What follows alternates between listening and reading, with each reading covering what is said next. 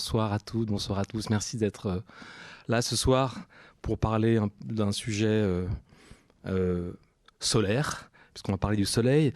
Juste deux mots rapides d'introduction pour ceux qui ne connaissent pas ce cycle de rencontres S'inspirer, respirer. Juste rappeler que l'idée ici, c'est d'ouvrir un espace de discussion, de réflexion autour de l'actualité, du, monde de la pensée, des sciences humaines et sociales, avec toujours l'idée implicitement de de, dire que ce qui se passe dans le monde de la pensée a forcément un écho, un reflet, résonne dans le monde de l'art lui-même. Et euh, l'idée, c'est de pouvoir comme ça aborder des sujets euh, qui sont peut-être, disons, à la confluence du champ artistique et du champ, euh, j'allais dire, philosophique et politique au sens large des exemples récents. On a, on, a, on a pas mal parlé depuis ces derniers mois de, de sujets autour de la question évidemment du vivant, de l'écologie, euh, la question des colères sociales aussi, la question des féminismes aussi aujourd'hui, des nouvelles pensées féministes, la question de la psychiatrie, des droits de la nature, de l'abondance, enfin des sujets disons de société qui sont disons dans, notre époque et qui intéressent à la fois, j'allais dire, euh, le monde de la pensée lui-même, philosophe, sociologue, anthropologue, économiste, sociologue, mais également les artistes eux-mêmes. Voilà. L'idée n'est pas de, proposer ici hein, des, discussions autour de la, théorie de l'art, mais à partir de la théorie de la pensée, se dire que peut-être ça peut avoir un, écho dans le monde de l'art lui-même. Et il se trouve qu'on a changé un tout petit peu, on a décidé de changer un tout petit peu la règle du jeu là à partir de, cette rencontre ici, en disant que maintenant on allait peut-être aussi s'accrocher, se raccrocher plus à l'actualité des expositions de la Fondation Pernod Ricard elle-même, avec l'idée de pouvoir non pas venir euh, accompagner une exposition ou la commenter ou, disons euh, débattre autour d'elle, mais à partir de cette exposition, à partir de ce qu'elle propose, de ce qu'elle suggère, d'un sujet, d'un univers, d'une question, l'idée de proposer de faire un pas de côté ou disons s'approprier disons un, sujet pour essayer de, de le prolonger différemment. Et il se trouve que la prochaine exposition de la Fondation euh, qui, va s'ouvrir la semaine prochaine, de l'artiste allemande euh, Katinka Bock, euh, qui est une sculptrice allemande et une photographe aussi, m'a donné envie de, cette rencontre. Alors, cette exposition s'appelle en allemand Der Sonnenstich. je le prononce avec mon accent d'allemand de germaniste d'il y a bien longtemps, hein. qu'on traduit en fait en français par l'insolation, ou mieux apparemment la piqûre de soleil, qui je trouve une expression euh, évidemment assez belle, assez poétique, qui est d'ailleurs euh, issue d'un poème.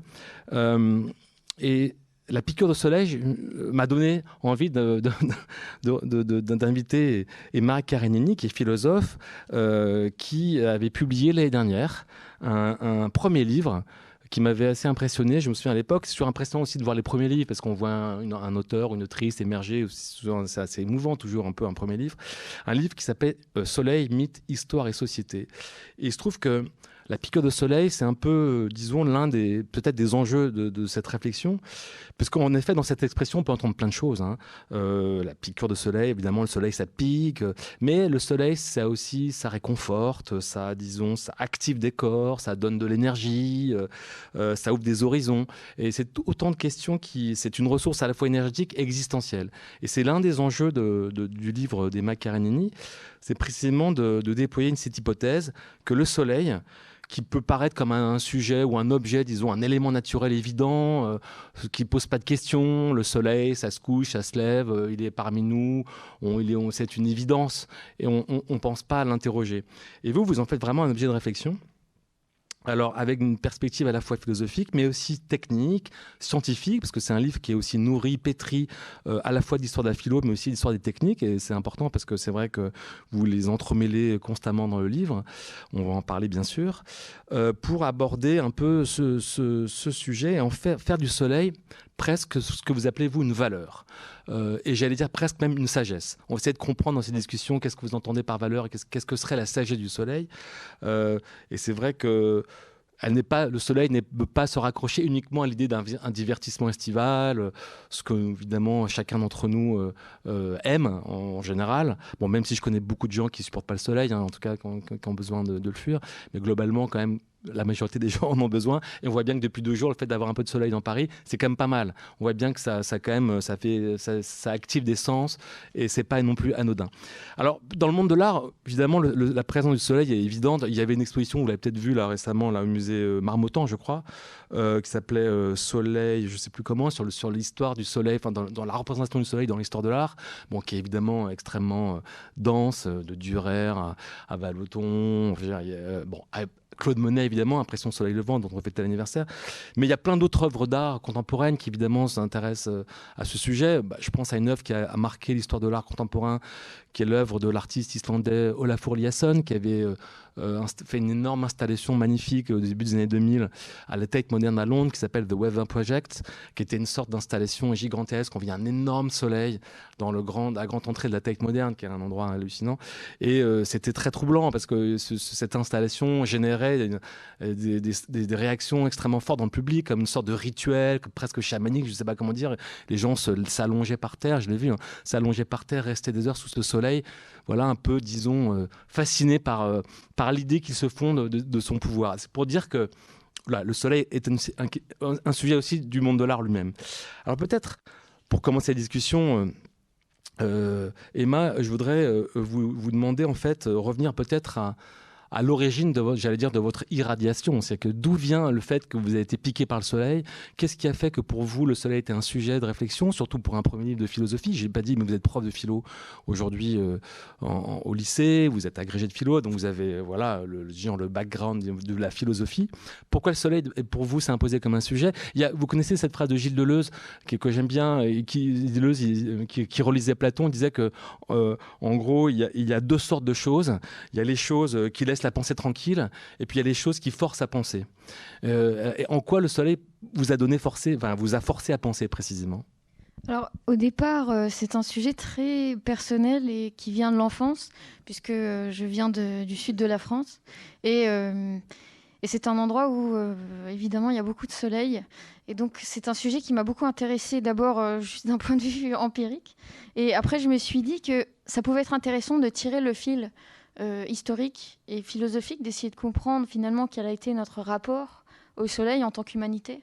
Euh, alors ça paraît, un, ça paraît un travail énorme et euh, mon livre ne prétend pas à l'exhaustivité, mais, mais voilà, ce qui m'a intéressé, c'est essayer de comprendre comment ce soleil nous a influencés dans nos représentations, dans nos systèmes religieux, dans nos systèmes moraux. et finalement, comme vous l'avez dit, cet astre qui est si évident, qu'on voit se lever, se coucher tous les jours, en fait, euh, essayer de montrer qu'il n'est pas si évident, qu'on peut s'en étonner, qu'on peut finalement en faire un objet de réflexion. Euh, quelque chose qui, voilà, qui peut nourrir une réflexion historique aussi, de ce point de vue qui est finalement un point de vue pas très exploré. Euh, quand on pense, quand on fait l'histoire, généralement on parle des événements, on parle de la guerre, on parle de l'économie. Donc on parle de toutes ces causes, euh, voilà, ces causes très, très visibles. Mais euh, je reprends un peu la perspective de Montesquieu qui dit, mais il n'y a pas que les causes euh, politiques, il n'y a pas que les causes économiques, il y a aussi les causes naturelles qui vont influencer l'histoire, qui vont influencer les sociétés. Et, le soleil en fait partie, la lumière en fait partie. Pour lui, par exemple, ça faisait partie de la différence culturelle entre les nations. Et à mon avis, c'est un postulat historique euh, intéressant à, explorer en tout cas. Vous parliez de vos souvenirs d'enfance, mais est-ce que vous avez déjà la, conscience de, vous preniez la mesure de l'importance du soleil dans votre vie? Enfin, vous, vous arriviez à, le définir ça ce, Non. non? En fait, euh, on, prend conscience de cette importance quand on le quitte, puisque quand on arrive dans dans un, dans un, environnement où il y a moins de, de soleil, forcément, bah, on se rappelle qu'il y a des endroits où effectivement il fait beau presque, presque tous les jours. Et, euh, et bon, voilà, on n'a pas tous la même sensibilité à la lumière, peut-être. Donc, quand euh, un jour à Paris, dans, la, dans, la, dans, le, dans le temps maussade et gris, vous êtes dit, je n'en peux plus, il me faut du soleil, je vais y réfléchir? Exactement, mais euh, en fait, on peut rationaliser ça d'un point de vue juste médical. Il y a des gens qui, qui parlent de dépression, de dépression due à l'absence de soleil, et donc c'est quelque chose d'abord de physiologique. Enfin, ça n'a rien de, de, poétique ou ou de voilà, c'est une hypothèse, c'est une explication. Ça peut recevoir une explication scientifique. Quand on n'a pas assez de lumière, euh, voilà, on n'est pas, on n'est pas toujours au top. Alors, vous disiez que c'était un, sujet qui avait bizarrement, on peut dire, pas forcément été euh, traité ou questionné euh, de manière frontale, j'allais dire, par la philosophie elle-même. Et, en même temps, tout le livre prouve un peu l'inverse. C'est-à-dire qu'en gros, vous expliquez que, c'est même un, des, un, des, un, des, fils un peu importants de, votre réflexion, c'est de dire que euh, le soleil a fait, a conditionné l'histoire de la pensée, et donc la pensée la plus belle d'ailleurs de, de la, philosophie elle-même. Vous parlez de la pensée du midi. On va en parler avec Nietzsche, qui a, qui a été un auteur très important, qui a théorisé ça beaucoup, l'importance du soleil dans, dans, dans, l'activation de son énergie spirituelle. Mais vous parlez d'énormément d'auteurs, de, de, de, de, je dire, de Virgile à Camus, en passant par Paul Valéry. Bon, on, on voit bien. Et vous parlez même d'un sentiment du midi. Et en, laissant entendre que finalement, toute la pensée occidentale, on, on va dire, on va mettre le, le, le, reste de la pensée, disons peut-être un peu à part, on peut en reparler, mais donc la pensée occidentale a une dette envers la lumière, notamment méditerranéenne. Est-ce que vous pouvez expliquer ce que vous entendez par sentiment de midi? Quelle est, la nature de ce sentiment? Qu'est-ce qu'elle désigne? Alors, euh, quand, je, quand je parle de cette dette, euh, de cette dette de l'Europe envers la lumière, en fait, je reprends une hypothèse qui a été euh, formulée par Paul Valéry, qui, qui disait, en fait, il se demande, euh, il pose la question demandez-vous comment pu naître une pensée philosophique? Et pour lui, euh, on, ne peut pas répondre à cette question autrement qu'en se transportant au bord de la Méditerranée dans un endroit très lumineux. Alors, c'est une hypothèse poétique, c'est-à-dire que ça n'a rien de scientifique. Euh, néanmoins, ça dit quelque chose très intéressant, je trouve, qui est de dire que la pensée a toujours aussi des origines empiriques, c'est-à-dire euh, euh, des origines concrètes en fait. Et qu'un environnement, un milieu physique peut avoir des conséquences, en tout cas des effets, sur des choses aussi abstraites que la pensée. alors, donc il se demande voilà, comment est-ce que a pu naître une pensée philosophique. Il pense que la lumière de la Méditerranée est une des causes de la naissance de la philosophie en Grèce. Euh, qui est une, belle hypothèse. Euh, il dit par exemple que cette lumière a été très importante notamment pour, euh, pour la connaissance et pour la science. il reprend, en fait, j'essaye d'illustrer cette idée avec Aristote. Aristote qui dit que la connaissance commence avec le visible, commence avec ce qui est visible, c'est-à-dire que quand vous avez la lumière, les formes peuvent se dessiner, et donc vous pouvez distinguer des choses, vous pouvez distinguer des multiplicités de différences. Et c'est là que vous pouvez commencer à connaître. Euh, cette lumière a été très, très importante, selon lui, dans la naissance de la philosophie et dans euh, la naissance du désir de connaissance. Il parle aussi d'exemples très concrets. Euh, il dit que c'est grâce à ce soleil, par exemple, qu'on peut commencer à mesurer la hauteur d'une pyramide grâce à l'ombre d'un bâton, et, aussi qu'on peut mesurer le temps, puisque grâce au cadran solaire. Donc à chaque fois, il montre que la lumière a été très importante dans euh, cette aspiration à la connaissance, autant d'un point de vue mathématique, scientifique, physique. Euh, et je trouve que c'est une hypothèse très belle euh, qui nous dit quelque chose, même si évidemment elle n'est pas scientifique et qu'on peut, on peut énoncer d'autres causes à la, à la, naissance de la philosophie, évidemment.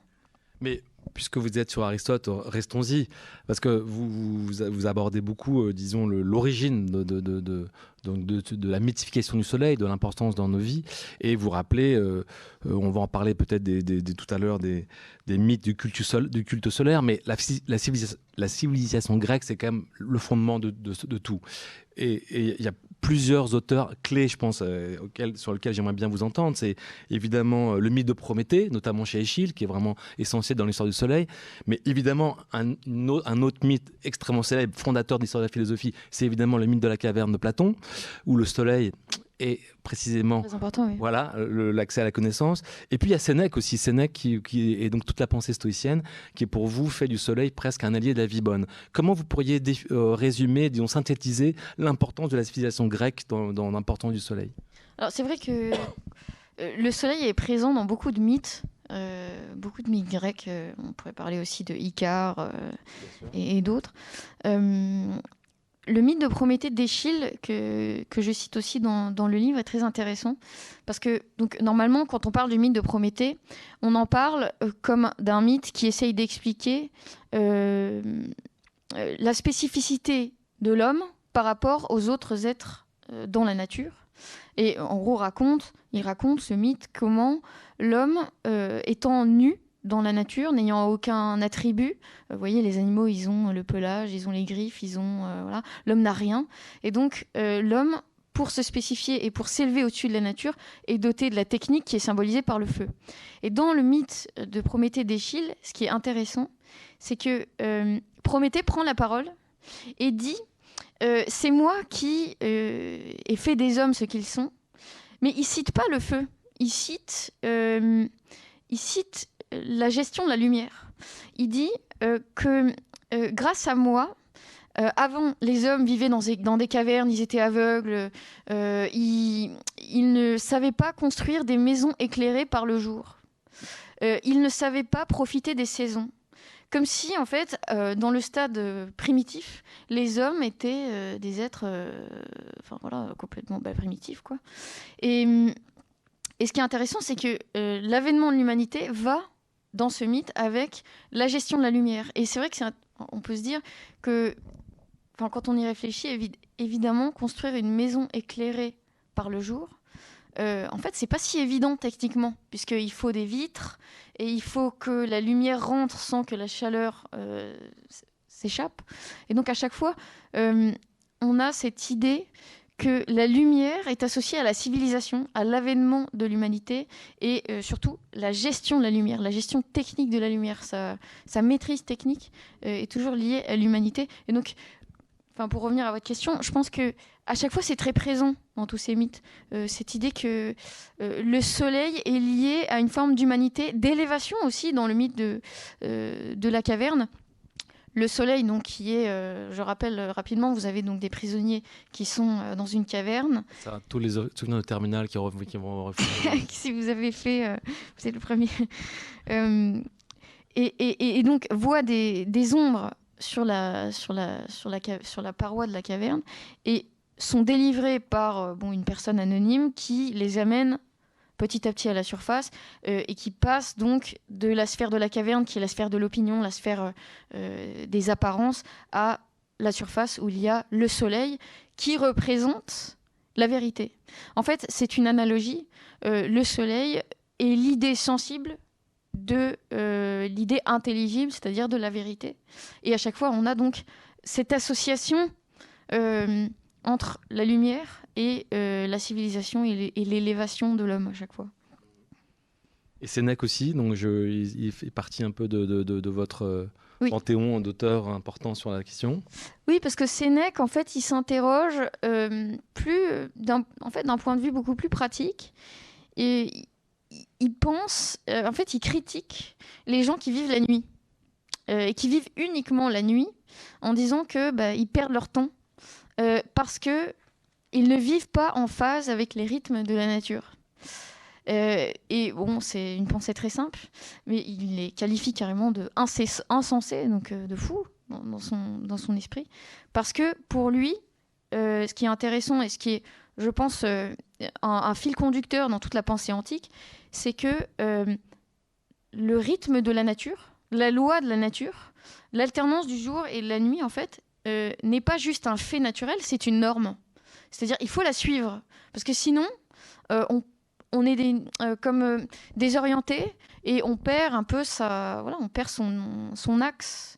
Et pour lui, c'est très important de ne pas faire n'importe quoi avec les cycles de la, de la journée, ce qui ce qui est intéressant pour nous, puisque euh, en fait, avec l'avènement de l'électricité, euh, on a, et en fait avec la révolution industrielle et tous les progrès techniques qui s'en suivent, euh, en fait, on a une sorte de dissociation de l'humanité avec les rythmes de la nature. Avant, dans les sociétés agricoles, les gens vivaient en phase avec l'ensoleillement, le, c'est-à-dire que la journée commençait avec le soleil, elle finissait avec le soleil, et quand bah, le soleil se, couchait, bah, de toute façon on pouvait plus travailler dans les champs, donc euh, on rentrait dormir. Aujourd'hui, euh, on dissocie complètement le rythme de la journée de travail, notamment avec euh, le rythme de l'ensoleillement, et ça, en gros on a des, on a des emplois du temps qui sont complètement voilà, par rapport à ces rythmes naturels, et Sénèque dirait que nous sommes des insensés. Bon, on est quand même tous un peu restés grecs quand même de ce point de vue-là. Mais, mais alors, si on continue l'archéologie un peu de, de, de, l'importance du soleil dans, dans, dans, la civilisation occidentale, euh, euh, on pourrait remonter donc au, ce que, au culte solaire, parce qu'il y en a pas mal de, mythes du culte solaire, donc avec l'idée que que le soleil est arraché aux dieux. Vous citez notamment par, exemple euh, l'époque de l'Égypte pharaonique, où là le, soleil est un principe cosmique. Euh, qu'est-ce que c'est tous ces cultes-là? Qu'est-ce qu'on en a retenu aujourd'hui finalement tous ces cultes un peu euh, assez, assez fous quoi? Alors déjà ce qui est intéressant c'est que quand on essaye d'analyser l'histoire des, religions, en fait on se rend compte que les cultes solaires c'est quelque chose d'assez universel, c'est-à-dire qu'on en trouve autant au Japon euh, qu'en Amérique du Sud, qu'en euh, Afrique, que euh, voilà, dans tous les endroits du monde, à Stonehenge, etc., dans des zones géographiques très éloignées et dans des périodes voilà, pas, toujours, pas toujours contemporaines. Donc c'est quelque chose d'assez universel, mais ce n'est pas quelque chose d'intemporel. C'est-à-dire que ça n'a pas toujours existé. et une des découvertes que j'ai faites quand euh, j'ai mené les recherches sur le livre, c'est que euh, pour le livre, c'est que en fait, les cultes solaires vont vraiment fleurir avec l'avènement de l'agriculture. c'est quelque chose comme une sorte de rupture temporelle. les cultes solaires prennent vraiment beaucoup d'importance dans l'humanité. Bon, pour une raison intuitive assez simple, dans le sens où quand votre subsistance et votre vie commencent à dépendre des récoltes, évidemment que le soleil devient très important et on comprend cette, euh, ce mouvement de, l'humanité vers l'astre euh, qui est censé euh, produire les récoltes. mais en fait, ce qui est intéressant, c'est que le culte solaire aussi a aussi une fonction politique. qui a été presque instrumentalisée de manière stratégique par des dirigeants, par des rois, par des monarques, on pense au roi soleil, mais moi j'ai essayé d'aller un peu plus loin dans l'histoire. Euh, symboliquement, mais aussi euh, euh, du point de vue des, représentations. C'est-à-dire, donc je prends plusieurs exemples dans le livre, notamment le culte, en fait, le premier culte monothéiste est un culte solaire, qui est le culte d'Aton, de Akhenaton en Égypte, qui instaure un culte solaire pour euh, contrer le pouvoir sacerdotal de son époque et euh, réunir sa population sous un emblème qui est censé représenter sa monarchie et son pouvoir, euh, et son pouvoir de, roi. vous avez un autre exemple dans l'Empire romain tardif, c'est l'empereur Aurélien qui a un problème, c'est que son empire est trop grand euh, c'est-à-dire que l'Empire romain à cette époque est très très très élargi et donc contient des populations très très très diverses. Et donc pour essayer d'unifier euh, ces populations, il va instaurer un culte solaire qui est le culte du sol Invictus. Euh, alors lui, il s'intéresse, en fait, il s'intéresse à ça pour des raisons théoriques parce qu'il est très néo-platonicien, il lit beaucoup de littérature là-dessus, mais aussi parce qu'il voit un intérêt stratégique en se disant le Soleil, tout le monde le connaît. Euh, tout le monde sait ce que c'est. Euh, et ça va réunir des gens totalement différents. Donc, en fait, le soleil devient un principe de légitimité dans le sens où, dans le sens philosophique de légitimité, c'est-à-dire quand vous dites qu'un pouvoir a une légitimité, ça veut dire que euh, les gens peuvent se reconnaître dans ce pouvoir et acceptent d'y obéir. Et donc, si vous affublez votre pouvoir du soleil, quelque chose qui est assez familier pour tout le monde, qui en plus a la caractéristique euh, d'être, euh, de, ne, pas être anthropomorphique, bah, les gens en fait acceptent euh, et trouvent ça, enfin voilà, c'est quelque chose d'assez universel en fait. Donc c'est à la force d'un astre qui est dans ce culte à la fois pas anthropomorphique, on peut pas voilà, plaquer des, des, choses humaines ou, vous voyez, c'est pas Dieu avec une barbe blanche, quoi. Euh, et en même temps assez concret parce que tout le monde voit le soleil, tout le monde sait ce que c'est. Euh, et donc ça, ça a été intéressant euh, parce que ça a été comme une sorte de promesse de rassemblement pour, pour certains politiques. Et j'ai trouvé que c'était intéressant de voir les cultes solaires de ce point de vue. Ah, vous, vous, détaillez beaucoup de manière très précise. D'ailleurs, j'allais vous demander comment vous faites, parce que vous n'avez pas une connaissance, enfin, vous n'êtes pas ingénieur non plus, euh, euh, que le soleil, en fait, c'est une conquête. Euh, vous insistez beaucoup dessus, c'est une conquête technique, puisque tout, tout l'enjeu de notre civilisation, c'est en effet de maîtriser précisément l'ensoleillement et ses effets, pour en faire ce que vous appelez une valeur énergétique.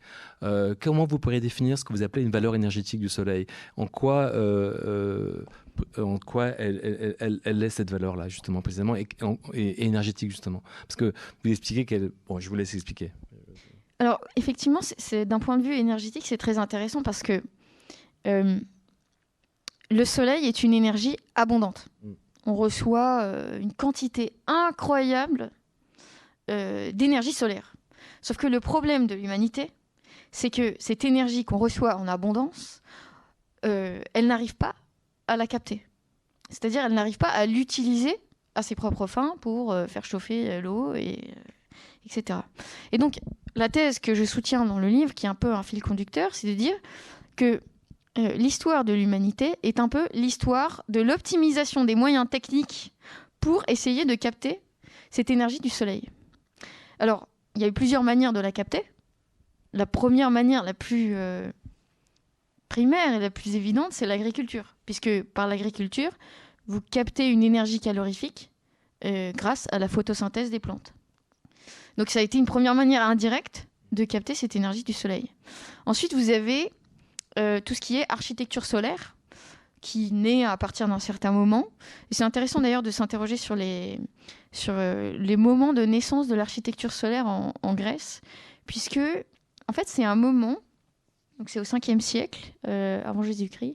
C'est un moment où euh, vous avez des pénuries de bois. Donc euh, la déforestation et les pénuries énergétiques ne sont pas un problème seulement contemporain. Vous avez déjà ce problème-là à l'époque à cause de la transhumance, à cause d'une trop grande consommation de bois.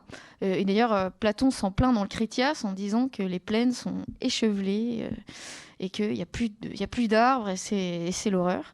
Et donc, euh, naît à partir de ce moment-là une réflexion sur bah, comment est-ce qu'on va faire pour euh, alimenter euh, et pouvoir se réchauffer malgré cette, ce déficit de bois. Et donc, on se tourne vers le soleil et on se dit, ah oui, bah, ça pourrait être pratique de pouvoir capter ou en tout cas utiliser au maximum cette énergie, cette chaleur. Et donc, vous avez le début de l'architecture solaire euh, avec des villes qui sont construites exprès pour capter euh, l'énergie du soleil. J'en cite quelques-unes, dont Olympe, qui est euh, une ville sur un plateau et qui a la particularité d'être construite selon un plan hippodamien, c'est-à-dire un plan perpendiculaire qui assure l'égalité d'exposition de tous les logements. De sorte qui est très intéressant d'ailleurs du point de vue de la mentalité des Grecs, c'est-à-dire que l'égalité doit aller jusque dans l'ensoleillement.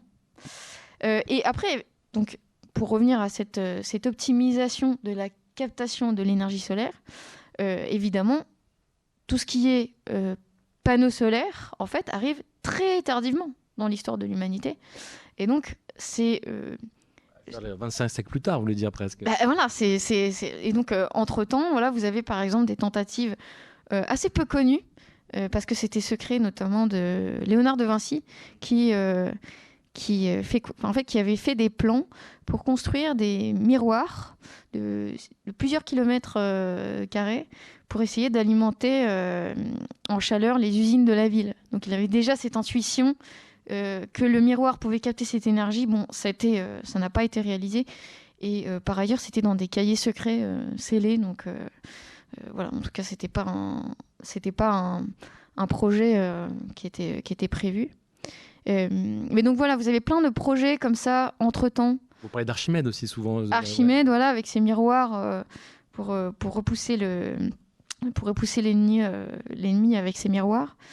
Et hum, et donc voilà, tout, le propos, c'est de dire que finalement, une société qui est capable de capter directement l'énergie du soleil, en fait, est une société assez sophistiquée techniquement.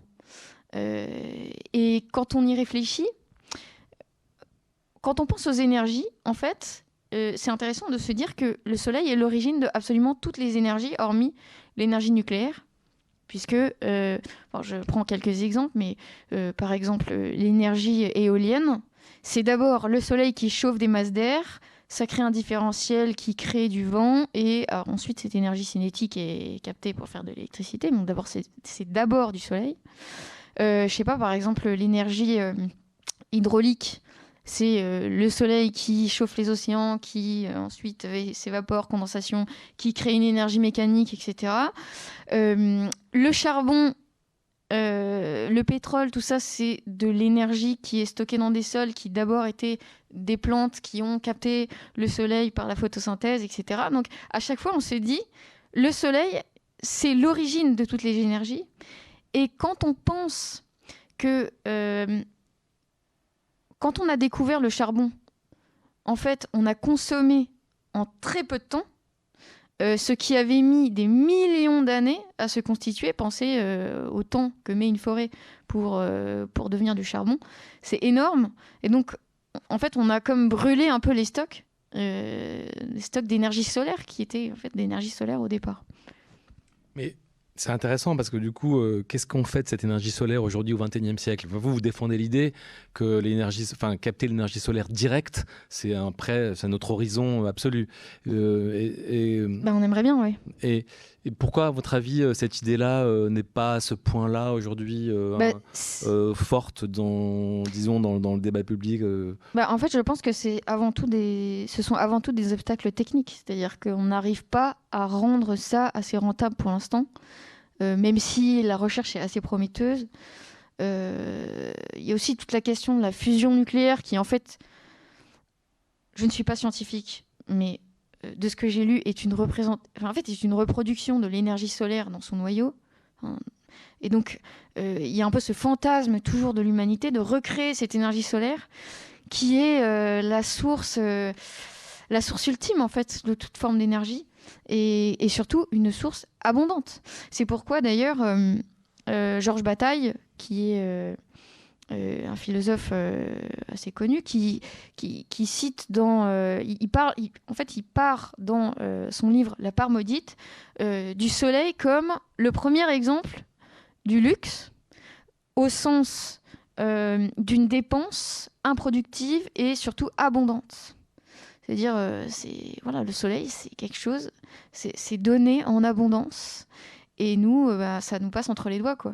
Voilà. Donc, euh, comment faire d'un mythe une réalité, j'allais dire absolument pragmatique? Exactement. Vous, avez, vous, en avez discuté avec des ingénieurs? Enfin, vous, Les gens sont intéressés par votre travail là-dessus? Enfin, Vous avez eu des oui, échanges? Et j'avais été invitée aussi hein, dans un colloque justement où intervenaient pas mal de, de scientifiques et de spécialistes de l'énergie solaire, mhm. qui est une des alternatives aujourd'hui qui est envisagée pour les, les énergies propres. Quoi. Après, voilà, on attend, euh, on attend quelque chose qui soit euh, assez efficace, à grande échelle. Euh, c'est le toujours le même problème. Exactement. Mais c'est donc c'est ce que j'entendais par valeur énergétique. au sens de valeur, au sens de ce qui est désirable en fait. C'est pas juste un fait de la nature qui est juste objectif, comme ça qu'on peut observer, c'est quelque chose, le soleil est une valeur au sens, quelque chose qui a pu être considéré comme désirable euh, par l'humanité.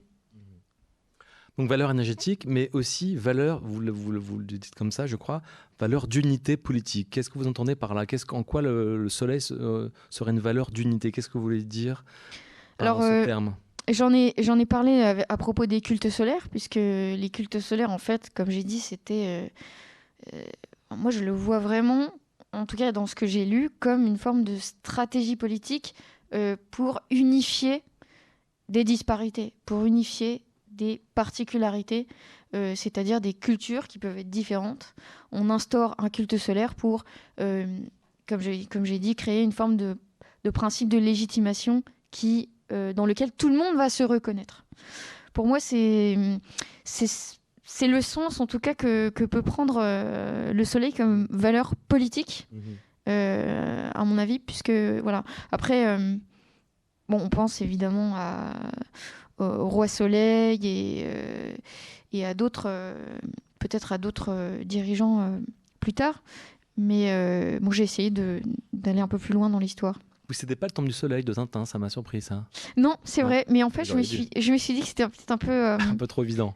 Voilà, je me suis dit qu'on m'attendait au tournant sur Alors, on va, on va essayer de finir le, tour un peu de, votre cartographie comme ça, de, votre conceptualisation du soleil. Donc, je disais valeur énergétique, valeur d'unité politique, mais aussi valeur éthique. Ça, c'est hyper important. Euh, c'est vraiment un idéal de vie. Euh, en quoi euh, le soleil, pour vous, résonne avec l'éthique? Alors, l'éthique au sens, en fait, au sens de qu'est-ce que une vie bonne, c'est-à-dire qu'est-ce qu'une vie qu'on a envie de vivre? Euh, je m'y suis intéressée d'un point de vue particulier.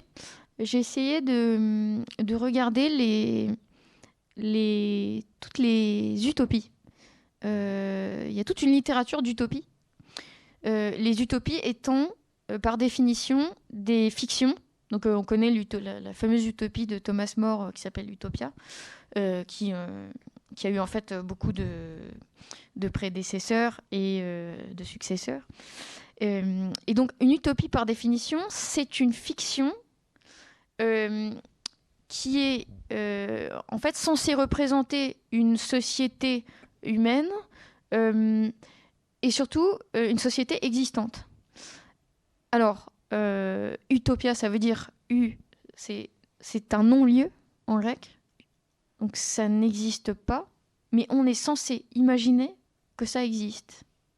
Et ça, je trouve que c'est très intéressant parce que, euh, en fait, c'est la force de l'utopie, c'est-à-dire, euh, quand on lit une utopie, on sait que ça n'existe pas, mais on se dit que ça pourrait exister.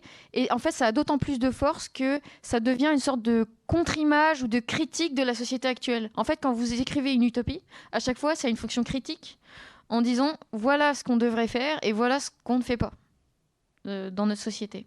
Alors souvent, on analyse les utopies euh, d'un point de vue politique, c'est-à-dire souvent ce sont des sociétés euh, égalitaristes, communistes, qui, par exemple, Utopia de Thomas More, qui abolissent la, propriété privée et qui essayent de comprendre comment est-ce qu'on peut intégrer les individus de manière optimale dans une unité politique ou dans une société. Et en fait, ce que j'ai trouvé très intéressant, c'est que souvent, quand, quand on écrit une utopie, en fait, il y a des conditions environnementales, c'est-à-dire qu'on décrit un endroit. Et souvent dans cet endroit, euh, il fait beau.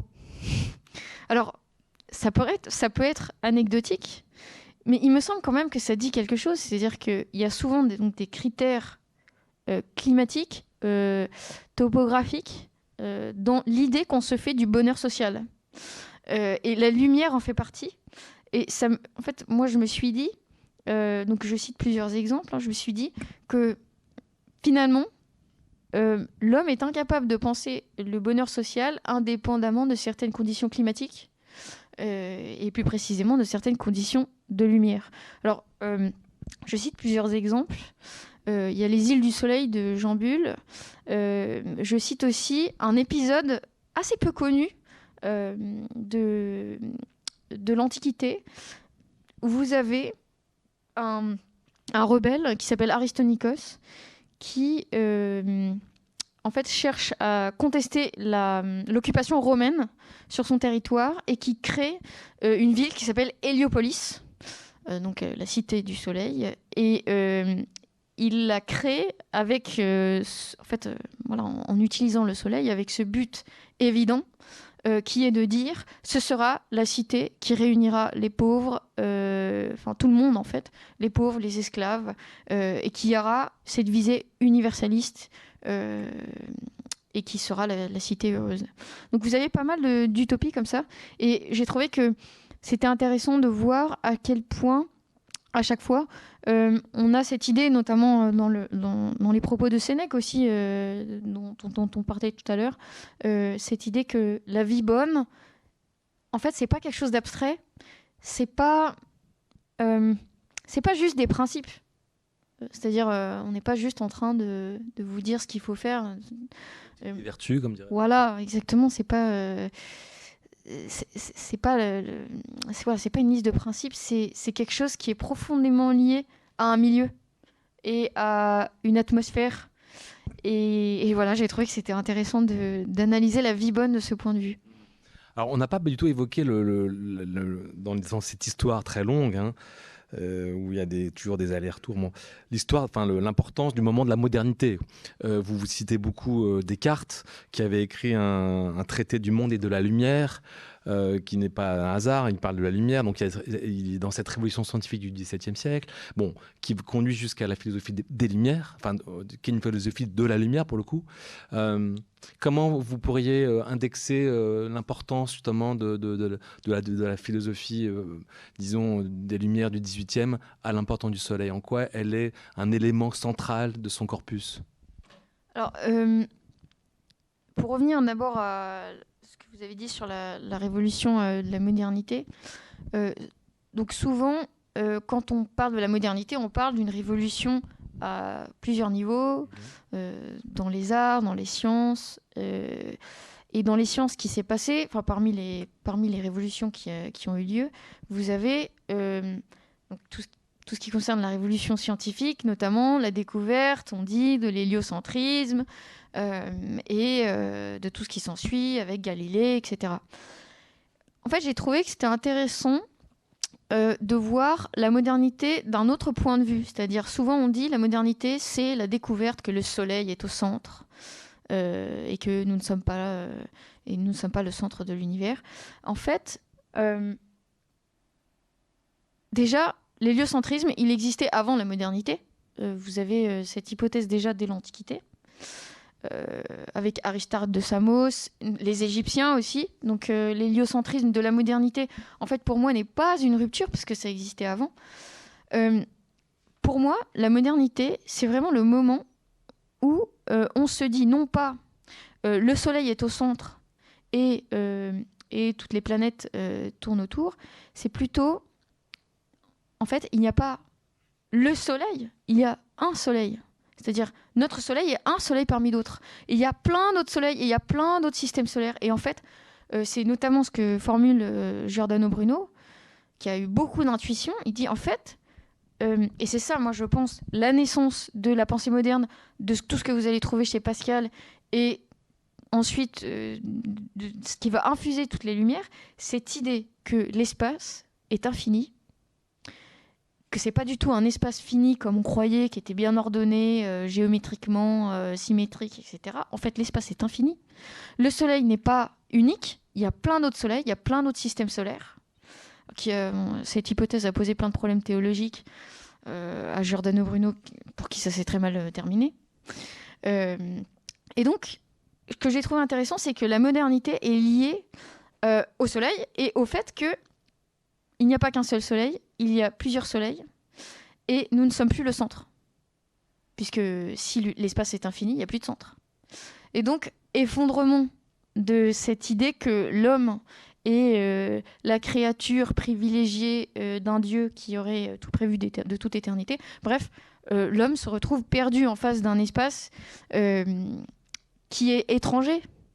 et c'est ce que dira ensuite Pascal Pascal, euh, dans une très belle pensée, dit euh, l'espace, c'était quoi déjà L'espace infini.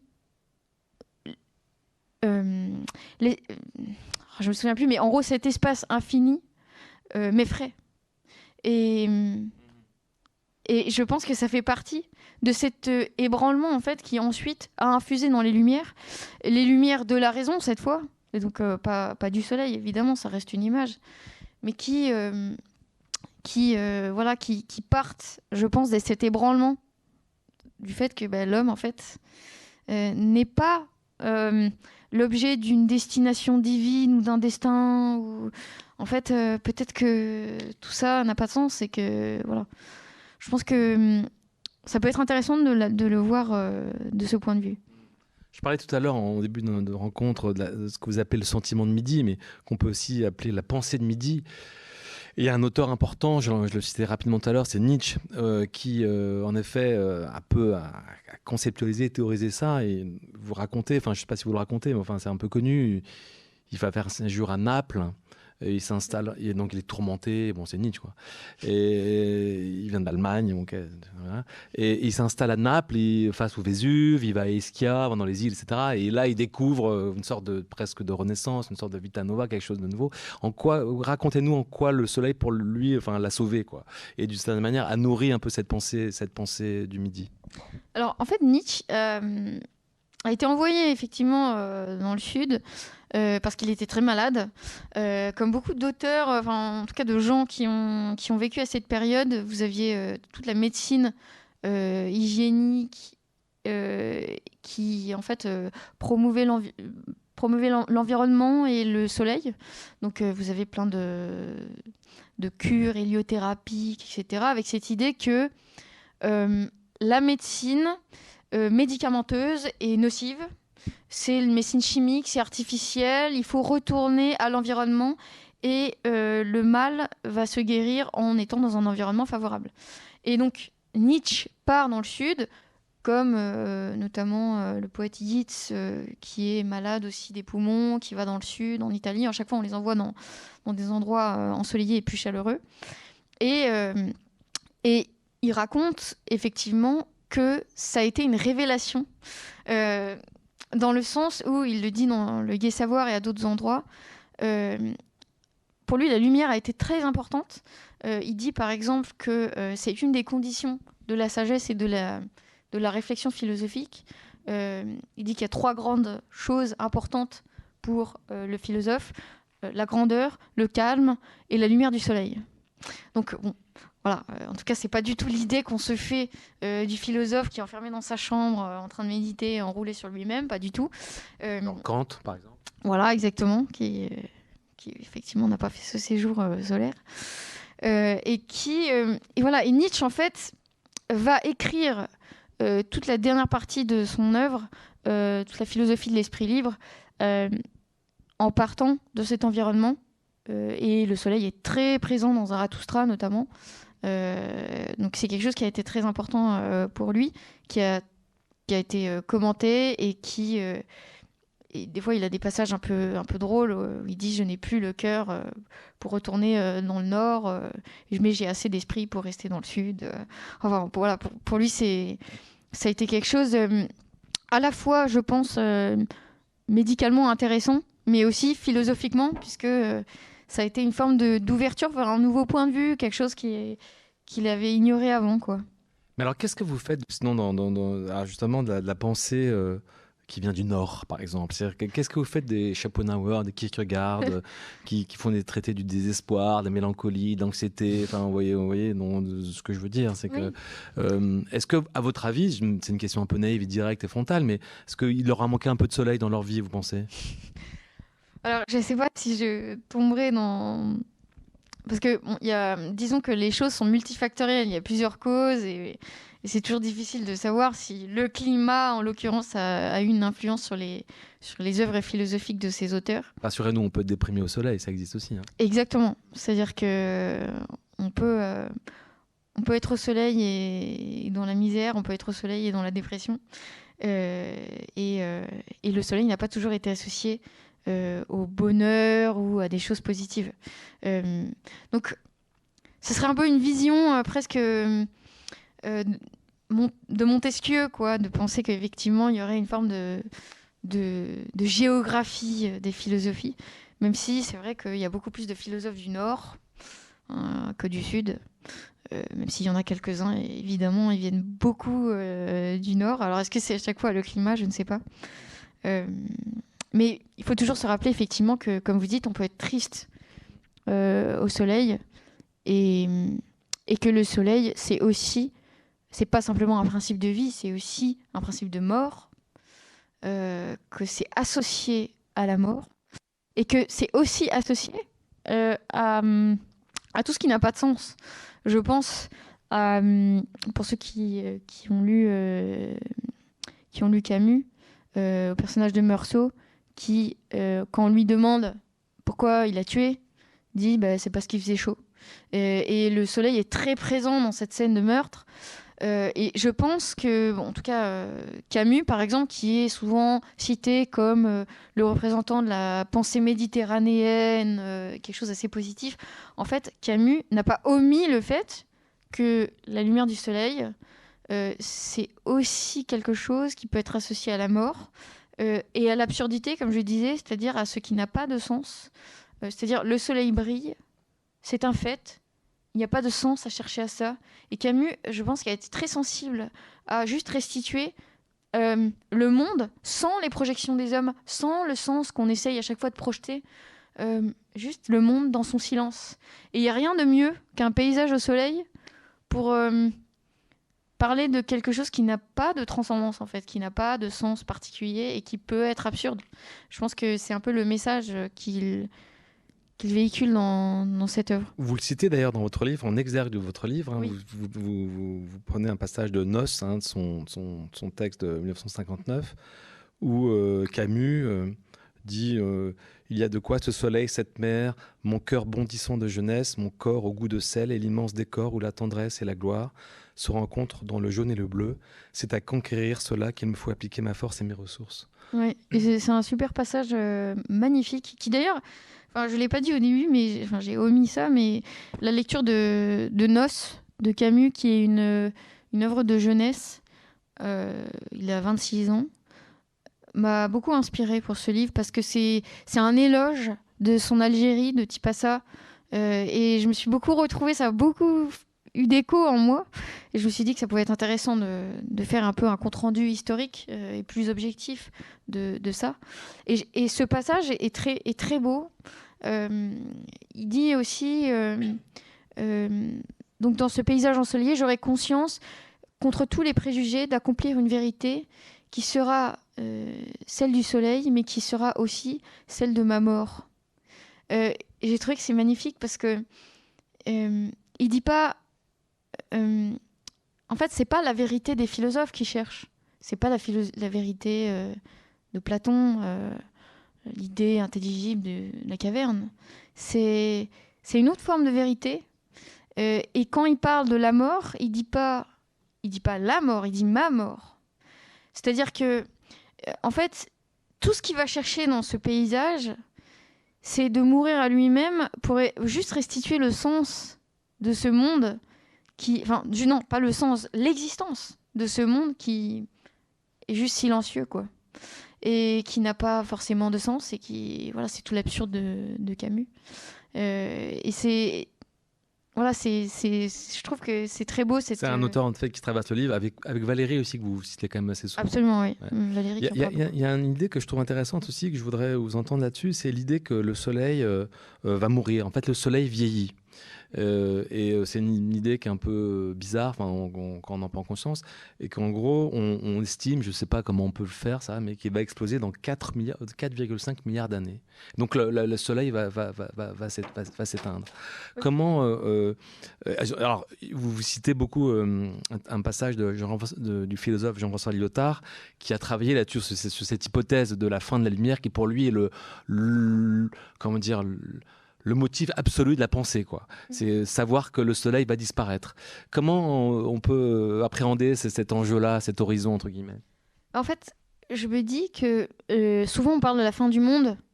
Euh, mais même dans l'histoire. Hein, euh. on peut penser à Mélancolia, par exemple, de Lars von Trier, qui était le film, ou... par exemple, qui est bah, en fait, d'un point de vue historique, souvent la fin du monde, c'est euh, l'apocalypse ou la fin du monde qui est euh, énoncée par les institutions religieuses. Euh, donc, c'est la fin de l'humanité, en fait.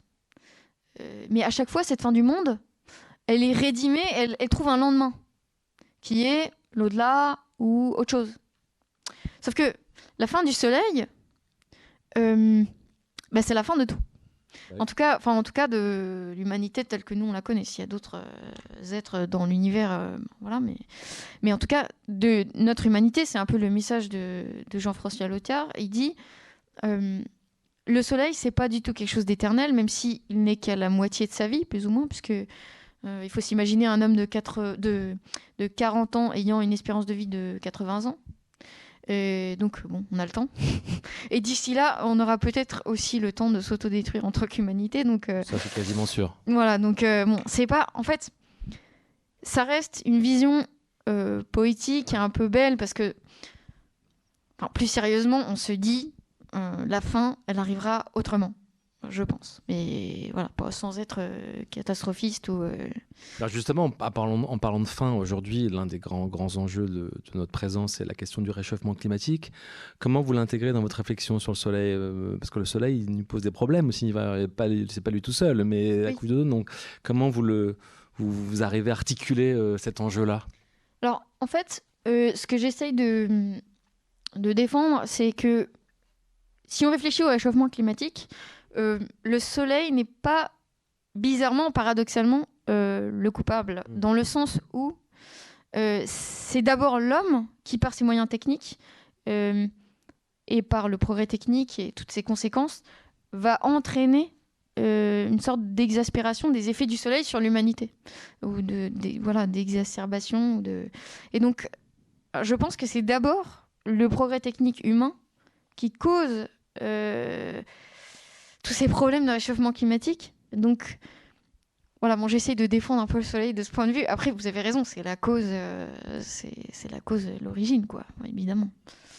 Mais, euh, Donc, on voit bien quand même dans votre travail que le soleil, voilà, on le prend par tous les bouts. Hein, c'est, euh, il a des vertus éthiques, politiques, énergétiques, sociales, mythiques. c'est quand même un sujet, j'allais dire, inépuisable. Et, euh, et, tout point de vue là, c'est stimulant. Donc vraiment, merci beaucoup. Je ne sais pas si vous avez des questions, des interpellations. Euh, n'hésitez pas, monsieur. Je, reviens sur le dernier point. Effectivement, le soleil n'est absolument pas coupable dans le réchauffement climatique. Hein. Euh, c'est tout simplement l'atmosphère. L'atmosphère est composée de, plusieurs gaz. Et d'ailleurs, ici, avec pas ces gaz, on ne pourrait pas vivre sur Terre. Hein. Ah voilà, exactement. C'est ce que. Et il y a maintenant un excès de CO2. C'est cet excès de CO2 qui cause, ces, effets. Hein. Oui. Bah, oui, voilà, ça paraît paradoxal, mais vous avez raison. Premier point. Deuxième point. J'ai beaucoup de choses à dire parce que j'ai trouvé tout ça passionnant. Je vais, faire une boutade et puis je vais m'en constater là. Parmi tous les philosophes qui ont parlé du soleil, vous avez oublié une très importante. Madame Nicoletta, qui a fait cette merveilleuse chanson. Il est mort le soleil. Il est mort le soleil. Hein. J'ai fait un jeu de mots dans un papier que j'ai fait. Il n'est pas mort le soleil. Troisième point, euh, vous avez parlé au début de la lumière, les valeurs transcendantales. Hein. mais ceux qui ont pensé à ça, ce sont ceux qui ont construit les, cathédrales gothiques. Hein. Qu'est-ce qu'ils ont fait? Absolument, il y a un chapitre. Euh, ils ont fait, ils se sont dit, il faut que dans ces édifices, il n'y a pas que de la pierre, il faut qu'il y ait des, vitraux pour que le soleil la, valeur du, Christ, la lumière de, la vie éternelle, etc., etc., dans Retour à la notion Parce qu'avant, l'homme, l'habitat de l'homme, euh, au contraire, il fallait se calfeutrer du, froid, du chaud, du... Donc il y avait effectivement il y avait très peu de fenêtres et puis une, porte et très peu de fenêtres. Et, c'est très, et vous avez tout à fait raison de, bah, de me rappeler que... Quatrième point, après j'arrête. vous avez parlé effectivement euh, pourquoi l'homme n'a pas pensé à, beaucoup plus tôt à, prendre l'énergie du, soleil. Alors, il a pensé à l'eau, il a pensé au vent, hein, il n'a jamais pensé au soleil. on se demande pourquoi. Pourquoi il s'y met maintenant Oui, on peut se poser la question. Et oui, parce que en fait, c'est très difficile techniquement. Et pour revenir aux cathédrales, euh, vous faites bien de me rappeler que c'est très intéressant d'en parler. Euh, et j'en parle un petit peu dans, le livre, euh, notamment de tout l'art de ceux qui ont construit les cathédrales en utilisant le soleil. Notamment dans l'orientation des cathédrales et des chapelles, à chaque fois pour que euh, le soleil tombe sur l'autel le jour euh, du saint auquel est dédiée l'Église. Euh, il y a toute une sagesse de la lumière qu'on a oubliée et qui est passionnante. je trouve très très intéressante, notamment liée au fait que le Christ est associé à la lumière. Vous savez que le 25 décembre, c'est le solstice d'hiver, qu'on reprend en fait ah les, les fêtes romaines et qu'en fait, à chaque fois, c'est une histoire cosmologique. Oui, mais, les églises sont euh, orientées vers l'Est, puisque c'est Exactement. c'est la lumière du Christ qui vient euh, délivrer l'homme des ténèbres de la nuit. Hein. Exactement. Merci. Voilà. Merci. Madame Mademoiselle Je non, Madame, pardon. Oui, bonsoir. Merci pour euh, cette euh, passionnante euh, approche. J'ai découvert par hasard la conférencière, donc j'ai hâte de, de lire le livre. Vous en parlez peut-être dans le livre, mais ce soir, vous n'avez pas mentionné. euh, mince, ça s'appelle euh, Le philosophe. euh, ça commence par un H, ça y est, je l'ai Un. H en français? Euh, non, Eri, non. Le soleil est. Enfin, qui parle des rythmes du soleil, mais du coup aussi du soleil. Héraclite. voilà, ça y est, Ah ça oui, d'accord. Oui, ça me vient. Euh, qui a un dou- je crois qu'il a oui. Alors euh, il y a un double dû- sens en fait Mhm. dans, dans, dans sa pensée. Alors je ne l'ai pas lu, euh, le livre dans- où il en parle, mais peut-être que vous... Alors, euh, est-ce que vous vous référez au, au- à toute so- l'idée le soleil est nouveau chaque jour. Ah oui. Il y a aussi euh, il coûte le jour en fait. Il y a, il y a une double... euh, Ah oui, d'accord. euh, alors, euh, je, crois que je cite dans le livre, mais je ne me souviens plus à quelle occasion. Mais euh... je me souviens pas de tout. Mais, euh, mais oui, c'est intéressant de, en tout cas de se pencher sur toute la philosophie antique, parce qu'ils en parlent énormément, et, sous divers aspects, notamment à chaque fois, par exemple, euh, ils parlent de l'embrasement du monde, l'idée que le monde va se terminer dans, dans le feu, l'explosion du soleil, etc. Donc, euh, euh, ouais, ça, ça peut être intéressant d'analyser ce. Ça me fait juste euh, rebondir juste sur le. Parce qu'on en a à peine abordé tout à l'heure, la question de la méthode de votre travail, vous avez travaillé comment concrètement sur, sur ce sujet-là? Parce que vous avez travaillé comme Bonne de la philosophie, mais vous avez c'est, une enquête d'une certaine manière. Vous direz que c'est Oui. une enquête, ouais. Vous, vous assumez ce mot-là, par exemple? Oui, oui, parce Ouais. que, euh, en fait, pour répondre à une de, vos questions euh, tout à l'heure, euh, il n'y a pas. En fait, le soleil, tout le monde en parle plus ou moins, mais il n'y a pas. euh, Enfin, en tout cas, je n'ai pas trouvé d'œuvre qui compilait un peu tous ces savoirs dans une approche un peu généraliste. Et donc, effectivement, ça a été une enquête. Euh, C'est-à-dire que je vais autant euh, plonger dans euh, l'abbé Sugère et les cathédrales que, euh, je sais pas moi, le mythe de Prométhée, que toute, je sais pas, toute la littérature sur l'architecture, sur Nietzsche. donc, c'est pas du tout exhaustif dans le sens où on pourrait parler encore. Et en plus, moi, je me concentre que sur l'Occident. Donc, on peut faire un tome 2 sur l'Orient. Il y a beaucoup de choses à dire. Mais, mais oui, donc ça a été vraiment un travail d'enquête. À chaque fois que je voyais un possible angle, euh, bah, bibliothèque, euh, et on va lire euh, un peu en, en masse sur, sur ce sujet. Vous qui avez grandi au soleil, c'est quoi votre heure préférée au soleil? Le soleil matinal, le soleil du midi, le soleil de fin de journée, le crépuscule C'est quoi pour vous le Hmm. plus beau? En tout cas, c'est pas le soleil du zénith, Mhm.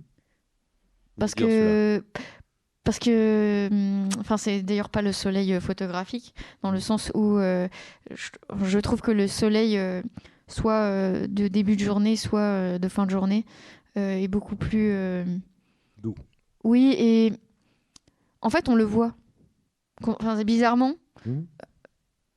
comme il est moins intense et qui crame moins les choses on le voit Mhm. et donc je- oui beaucoup plus je, ces périodes là Je, je peux me permettre juste un petit ajout. Euh, le soleil, c'est la lumière, c'est le symbole, suprême. Et je voulais euh, vous informer qu'il y a une journée internationale de la lumière le 16 mai, ah très proclamée par l'UNESCO depuis, euh, ça va être la cinquième, sixième année, non, depuis 2018. Et c'est vrai que c'est à la fois un fait, mais c'est très métaphysique aussi comme approche. ah oui est- D'où le manque de, de, de synthétiser, en fait. C'est très compliqué de synthétiser. Parce que dans toutes les cultures, euh, chaque village a ses, ses propres rites, ses propres euh, cultes. euh, alors certains disparaissent, d'autres perdurent, mais d'autres se transforment avec la modernité. Moi, je suis artiste, donc euh, la lumière dans l'art, euh, euh, aujourd'hui, on est quand même très euh, proche des technologies. On, est, on a oublié un peu la- la- le côté analogue et on est dans le côté très euh, digital avec la lumière. Donc, euh, ça évolue en permanence, notre perception, euh, et en même temps, on est toujours très euh, fasciné. Par les mythes, par... euh, voilà, actuellement, vous avez sur Arte plein de documentaires sur les enfants du soleil, donc les civilisations euh, latines. euh, voilà, il faudrait plusieurs tomes. hein, moi, je- Ouais. Euh, Ouais. Donc, euh, l'idée de la journée de la lumière, c'est un peu ça, c'est de rassembler euh, tous les acteurs, donc le côté scientifique, euh, artistique, euh, sociologique. Alors, philosophes, euh, les philosophes ont un peu, euh, j'ai l'impression, invitez-la. un peu délaissé. Donc, merci de remettre un peu euh, où ils se l'approprient, mais dans l'autre sens, dans le, voilà, en, en- en C'est à l'UNESCO donc. C'est à l'UNESCO ça. Euh, alors, l'UNESCO, tout tout le monde peut y contribuer. D'accord. Donc, euh. Bah, on personnellement, j'ai initié l'idée euh, il y a huit ans. Très bonne idée. Et euh, donc c'est là la, di- la difficulté, c'est que ça parle à tout le monde et en même temps on a tous nos propres, euh, on vient avec nos propres bagages Oui. et c'est pas facile de trouver cette. euh, Alors l'art arrive à le faire, voilà. Et puis voilà votre approche, je trouve qu'elle est parfaite. Vraiment félicitations d'abord. euh, vous alliez et l'é- et l'énergie, enfin voilà, l'aspect technologique et euh, euh, la lumière intellectuelle, mais aussi peut-être ajouter un peu de, l'artistique. Voilà. On est les premiers à, à- donner à voir, mais on n'est pas forcément interrogé pour en parler. Et les perceptions. euh, Merci, alors, alors. voilà. On a plus- Je m'arrête. Il y avait Madame là, Merci. et on vous donne la parole après. Madame, je vous en prie. Bah, moi, je vais être un peu complémentaire à madame, parce que bah, j'ai lu le livre et je vous co- recommande vraiment de le lire et qu'il est aussi brillant que la présentation que vous nous avez fait. Merci beaucoup. Et euh, moi, j'ai beaucoup aimé l'articulation que vous avez fait vraiment entre les différents temps que vous avez introduit entre l'antique, le classique, le moderne et basé sur l'Occident. Et euh, il y avait une phrase euh, qui m'a interpellée en page 122. euh, Si vous permettez que je peux la lire et j'aurai deux questions par rapport à cette phrase. Les anciens cherchaient le sens dans les étoiles. L'homme moderne le cherche en lui. Je voulais savoir si c'était par rapport à l'homme moderne en lui, qu'est-ce que vous vouliez entendre, votre point de vue. Et je voulais aussi savoir euh, si vous pouvez le mettre en relation avec euh, un auteur et un philosophe que moi-même j'ai pas compris, mais que peut-être vous vous auriez compris, c'est Bruno Latour et son ouvrage Nous n'avons jamais été modernes. Alors, merci pour euh, cette citation.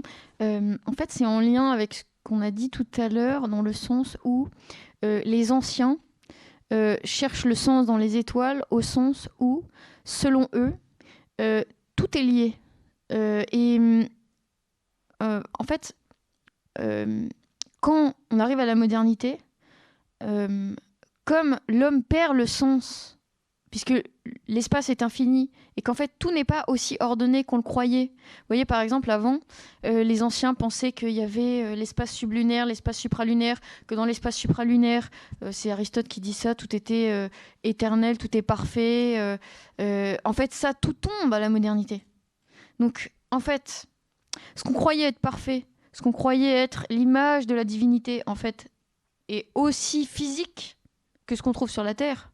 Et que en fait l'espace c'est autant un lieu euh, périssable que la Terre. En fait, ce que je dis, c'est que on cherche plus le sens dans les étoiles. Euh, L'homme se tourne vers lui-même. Et c'est, enfin, ça peut être intéressant d'amorcer une réflexion sur l'humanisme. Est-ce que l'humanisme n'est pas aussi né de cette euh, dépréciation cette cette dépréciation, oui, de cette perte de sens de, de l'espace et de, de cet ordre qui était censé être parfait. Hein. Après, je vous avoue, j'ai pas lu euh, Bruno Latour, qui est une euh, Oh, chose à corriger. mais il est sur ma, il est sur ma cheminée, mais je n'ai pas encore lu, donc je ne sais pas, je ne saurais pas vous répondre. Vous aviez une question? Merci à vous. Ben, merci. sur, euh, sur le soleil euh, comme énergie, comme inspiration aussi. Je voulais ajouter à l'intervention euh, pré- précédente qu'il y a une commissaire d'exposition qui s'appelle Léa Audinck qui a... Je la connais, oui. Ah, d'accord. Donc vous êtes allé voir l'exposition? Oui, oui, et qui, euh, que j'ai rencontré aussi. euh, D'accord. Super. Donc exposition qui s'achève dimanche et qui s'appelle. Plein Feu et qui est Super, oui. très inspirée euh, de votre ouvrage. Voilà. Elle est où cette exposition? Alors, elle est dans un lieu qui s'appelle la Chapelle à Clairefontaine, donc dans les Yvelines. Voilà, c'est très très très joli. C'est proche de Rambouillet et, et bon, on y trouve aussi, on y trouve des œuvres d'art, mais aussi par exemple la parabole sol- solaire Oui. du Low Tech Lab, voilà, qui est assez impressionnante. Il y a de super œuvres et effectivement, on en avait parlé avec Léa. euh, merci de le rappeler, parce que c'est les derniers jours là. Donc, Oui. Monsieur, vous vouliez prendre Non, non. Bon, bah écoute. Ah, oui, vous en prie. Euh, c'est plus une question personnelle. Dans votre parcours philosophique, vous avez étudié, euh, je sais pas, pendant le master ou la grecque, des, philosophes qui, qui avaient un rapport au soleil déjà, ou c'est après que vous êtes penché sur Nietzsche et son rapport au soleil? Hmm, non, c'est après. En fait, euh, euh, oui, c'est plutôt après. En fait, c'est né d'abord d'un intérêt plutôt littéraire pour euh, Camus, pour Jacqueline Romilly, pour Giono, qui sont Marcel Pagnol, qui sont des auteurs du Sud et qui, qui ont cette sensibilité. Euh, je me souviens de cette phrase de Jacqueline Romilly qui dit Nous avons oublié de voir la lumière. Est très sensible à la lumière, elle en parle tout le temps complètement obsessionnelle. Ça m'a fait plaisir de voir qu'il y a des gens aussi obsessionnels que moi. Mais d'abord, c'était euh, un intérêt plutôt littéraire. euh, parce que moi, pendant mes études, j'ai plutôt travaillé sur, Simone Veil. Nietzsche, je connais un peu. Et, et sur Spinoza. Donc, euh, pas grand-chose à voir. Ok. Et euh, je rebondis sur, euh, vous parlez d'inspiration littéraire. Je- Après, c'est mes recherches personnelles, mais dans la, j'ai l'impression dans la fin des années 20, début 30, notamment chez Bataille et Georges Limbourg, enfin Georges Limbourg qui a sorti un recueil de poèmes qui s'appelle Soleil bas, et vous parlez que vous, vous aimez bien les soleils justement, Ah, d'accord, je regarderai. pas l'oraison. Et je sais pas, si- j'ai l'impression, enfin moi c'est pour moi, il y y a quand même une espèce de thème ou source d'inspiration hein, du soleil pour les, que ce soit Dali ou enfin les peintures qui fondent ou enfin des, je sais pas si. Ah oui, clairement, mais il y a, il y a, il y a moult euh, enfin, euh, dans l'art. Euh, je pensais aux impressionnistes, mais évidemment, euh, Dali et, et tous ces auteurs-là. Enfin, je n'ai pas très bien compris l'œuvre que vous avez citée de poème. Euh, Comment? Le non, soleil bas Le soleil bas, c'est Georges Limbourg. D'accord, très bien, merci. recueil. Et dans, dans le bouquin, il y a aussi Enfant polaire. Enfin, c'est, il y a toujours un rapport un peu au pôle, euh, tout ça. D'accord, bah, merci.